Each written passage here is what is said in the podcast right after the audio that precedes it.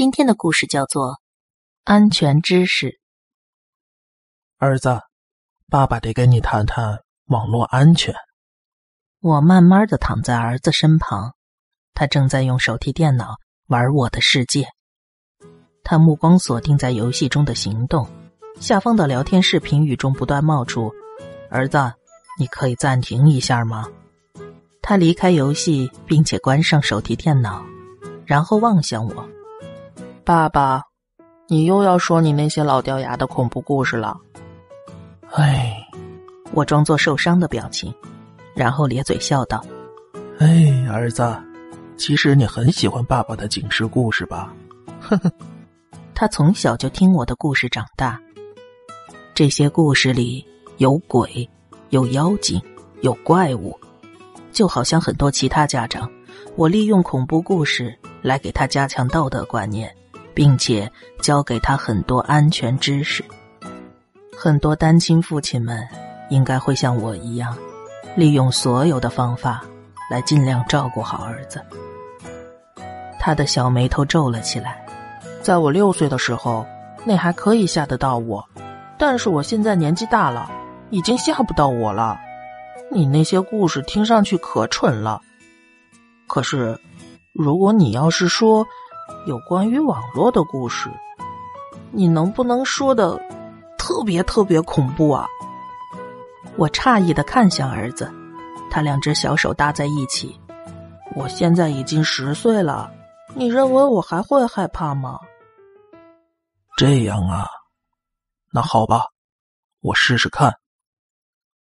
很久以前，有个男孩叫小明。唉。儿子深深的叹了一口气，对于我这个一成不变的恐怖故事开头，他应该已经听得厌倦了。我继续说道：“小明上网啊，加入了一个专门给孩子开的网站。没玩一会儿，他开始在聊天室和游戏里边的孩子们聊天。他跟一个叫做……”乐于助人二十三的十岁玩家做了朋友，他们喜欢相同的游戏和漫画，能够讲彼此听得懂的笑话，互相开发寻找新的游戏。几个月的交流之后，小明跟乐于助人二十三成为了好朋友。小明在游戏里给了乐于助人二十三。六颗钻石，这可是一个很慷慨的礼物。小明的生日就快来了，乐于助人二十三想在现实中给他一个很酷的礼物。小明对这个好朋友完全没有戒心，所以他给了他自己的地址，还让他保证绝对不要告诉陌生人。乐于助人二十三承诺不会告诉任何人，不过不包括他的父母，还有收包裹的邮递员。我暂停了故事，问我的儿子：“你觉得他做的对吗？”“不对。”儿子有力的摇了摇头。哼哼，看来故事他还是听进去了。小明交出了他家的地址之后，有点心虚。而且，他的愧疚感也越来越大。第二天晚上，他穿上睡衣的时候，感觉到了有生以来最大的内疚和恐惧。他决定跟他的父母说清真相，大不了被教训一顿，就算是被打一顿，也能让良心上过得去。他在床上扭来扭去的，等着他的父母帮他盖好被子。就在这时，他家所有的噪音响了起来，洗衣机开始轰隆轰隆的运作，外头的树干一直刮着他的窗户，他的弟弟在婴儿房里大声哭闹了起来，还有其他乱七八糟的声音，他不能精确的分析。最后，父亲的脚步声在客厅里回荡，小明不安的问：“爸爸，我有点事儿想跟你说。”他的父亲以不可思议的角度贴在门边上，在黑暗之中，他的嘴没有动，眼神也不太正常。是的，儿子。他的声音听上去很遥远。爸爸，你怎么了？嗯，嗯。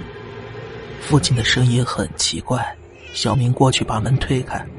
妈妈不在吗？我在这儿。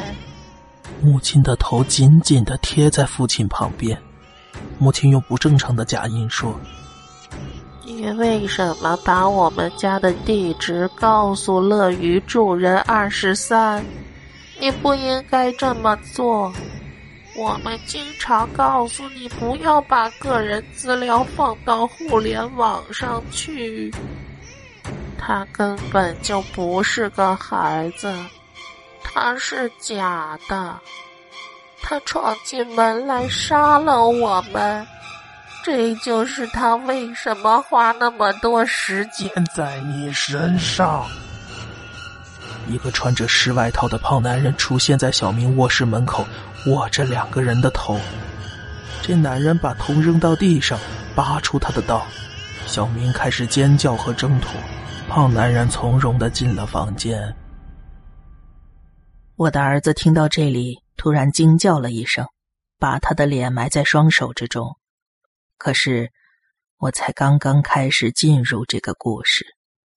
几个小时以后，小明已经差不多死了，他的叫喊声变成了呜咽。那个胖男人听到另外一个房间婴儿的哭闹声，抽出了小明身上的刀。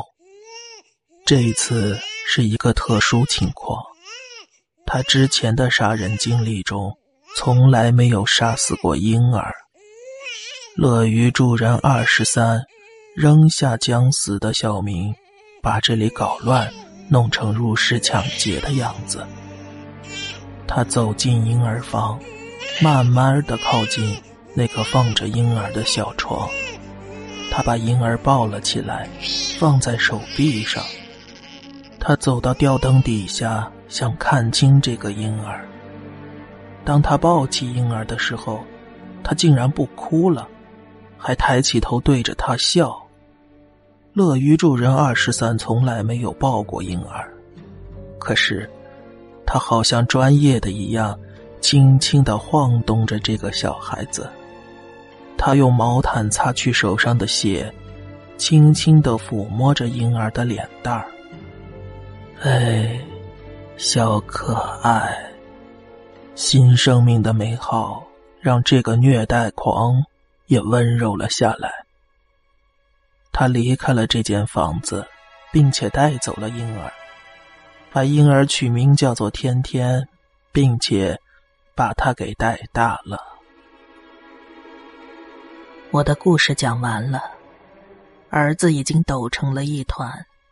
他用断断续续又不均匀的深呼吸，吞吞吐吐的问：“可是，可可是，爸爸，我我也叫天天。”我微笑着朝他眨了眨眼睛，轻轻的抚摸他凌乱的头发。当然了，儿子。天天光着脚，啜泣着逃回了他的房间。哼。